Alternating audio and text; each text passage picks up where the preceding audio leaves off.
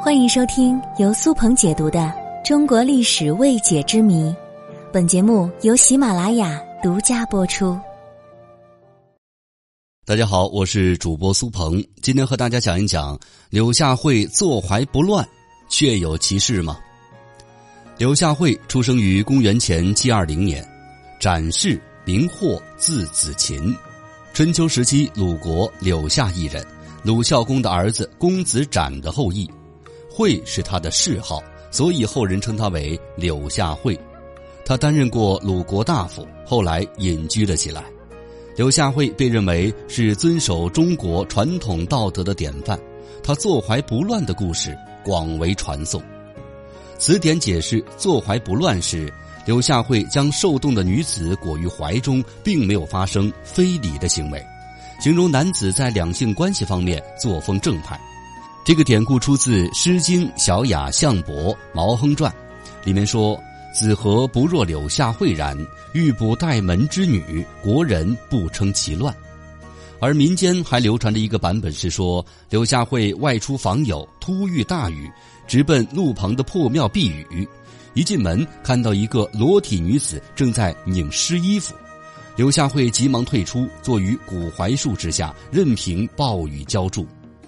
孤男寡女同处一室却不出问题，此后人们就用这个成语来形容男子作风正派。不过现在想想，这个女子究竟是如何坐怀，柳下惠是如何不乱，确有其事吗？我们来细细的分析一下。我们从故事发生的环境来考量一下：荒山野岭、四下无人的雨夜，只有他们二人。这坐怀不乱的故事是谁传出来的呢？是女人说的吗？古代的时候，一个女子在一个陌生男人怀里过上一夜，然后唯恐天下不乱的大肆宣扬此事，有可能吗？那是柳下惠自己说的吗？那他公开谈论男女之事是要坏掉这个女子的名节吗？显然，这个故事从传播方式上来说就是漏洞百出的。而且，就算确有其事，为什么在发生的时候不见传播，而是到了汉朝、元朝的时候才有人讲述故事的来龙去脉呢？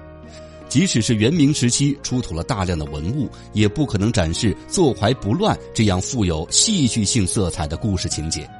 这样来看，显然这个故事的真实性要打一个大大的问号。那么，为什么又会流传出这样一个故事呢？我们都知道。宋朝时期是我国理学盛行的时期，号召存天理、灭人欲，推崇男女授受不亲。为了给这种理论树典型的论据，也许柳下惠就是当时最合适的人选。首先，其人其事年代久远，无法考证；再而，他也曾经是儒家圣贤极力的推崇人物，这样他不合乎常理的故事也就更容易为世人所接受。柳下惠在鲁国是个正直的人，他是所有美好情操的代表，将美谈加于名人之上，当然会更有说服力和教化作用。如此一来，柳下惠坐怀不乱的故事便有了一个具体的依托。所以，柳下惠坐怀不乱不过是一个流传千年的美丽的谎言罢了。